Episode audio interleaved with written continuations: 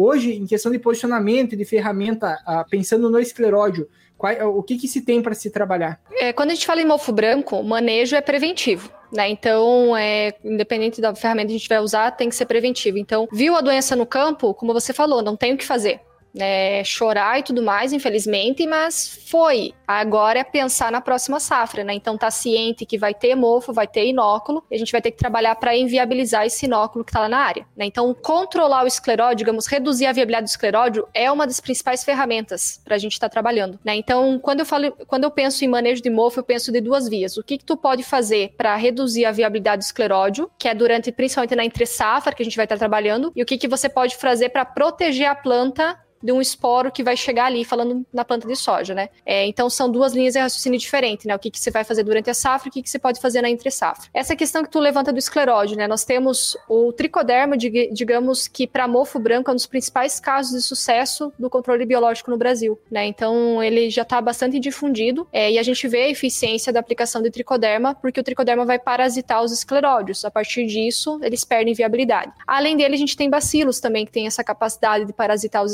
escleródios então vai, iria tanto na linha do tricoderma quanto na linha do bacillus. Lembrando que o tricoderma é um fungo e o bacillus é uma bactéria. São organismos diferentes, mas eles também têm essa capacidade né, de, de atuar no escleródio. Esse, esse manejo de pós-colheita que tu aborda é um manejo, a meu ver, muito interessante. Exatamente pelo que você colocou, a exposição do escleródio logo após a colheita. Então a gente tem a palhada ali, a resteva, que vai servir, digamos, de um alimento para o tricoderma se estabelecer na área até ele achar o escleródio. Porque a analogia que eu faço é o seguinte: a gente vai aplicar lá um produto à base de conídeo. Qual que é a probabilidade desse esporo cair exatamente em cima do escleródio? Que ele vai cair exatamente? Difícil.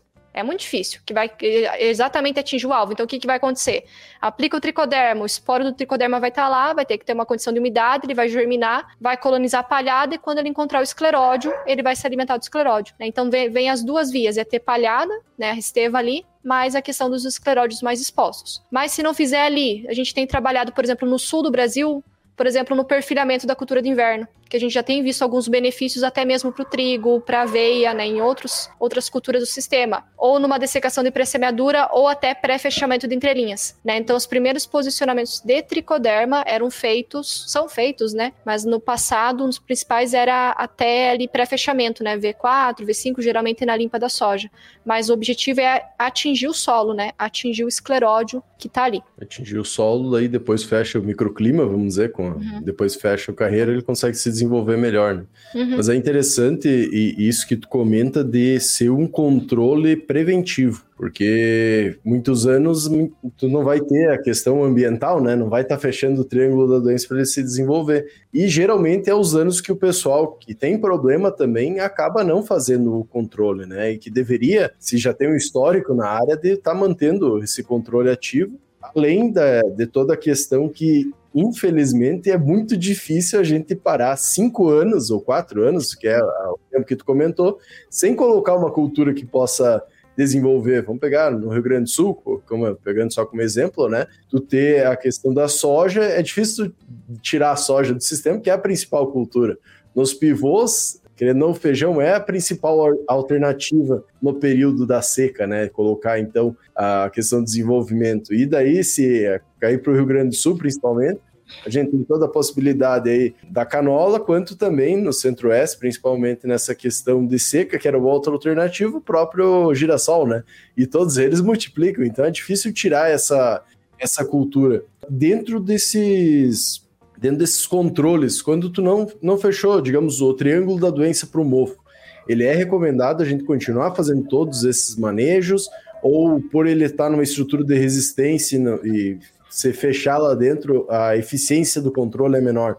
Como ele acaba funcionando assim, tanto biológico quanto químico, só para a gente ter uma ideia também anos, digamos assim, é anos que tem uma condição menos favorável para a ocorrência da doença. Por exemplo, ano passado, né, que foi um ano de estiagem no Rio Grande do Sul, é questão de monitoramento. Eu trabalho muito nessa linha. Então, é monitorar a questão do, das condições climáticas e, se o campo tem histórico, é monitorar a potéssio. Né? Então, a potéssio é a estrutura de reprodução do fungo. Né? Então, se tem campo com histórico de mofo, é ir acompanhando para ver se essas estruturas estão aparecendo. Se tem umidade no solo, né, a gente vai começar a ver algumas estruturas desses fungos. Então, isso é indicativo que tem inóculo, é, então vai ter que monitorar. né? Realmente vai ter que trabalhar com esse monitoramento da presença do inóculo mais a condição ambiental. Mas uma coisa que tu levanta aí é muito, digamos, é um dos principais pilares para manejo, que é a questão de rotação. Por exemplo, aqui no Rio Grande do Sul, o produtor que teve, por exemplo, muito problema de mofo um ano, a recomendação é que entre pelo menos o próximo ano com milho, safra ali na, na área. Né? A gente tem dados e pesquisa, né? E isso tem mostrado comprovadamente que gramíneas né, não são hospedeiras e seriam uma das melhores alternativas a curto prazo aí para reduzir bastante o inóculo. Então, digamos assim, teve muito problema de mofo naquele campo. Talvez naquele pior talhão, faz um escalonamento talvez e coloca milho naquela área para dar uma baixada de inóculo já no primeiro ano, né? Então, trabalhar dessa forma talvez seja seja uma estratégia. Eu sei que a questão do milho não ajuda, o preço, né, acaba sendo bastante complicado, mas às vezes tem alguns campos que é tanto inóculo que se não entrar com milho um ano ali, só vai multiplicar mais ainda.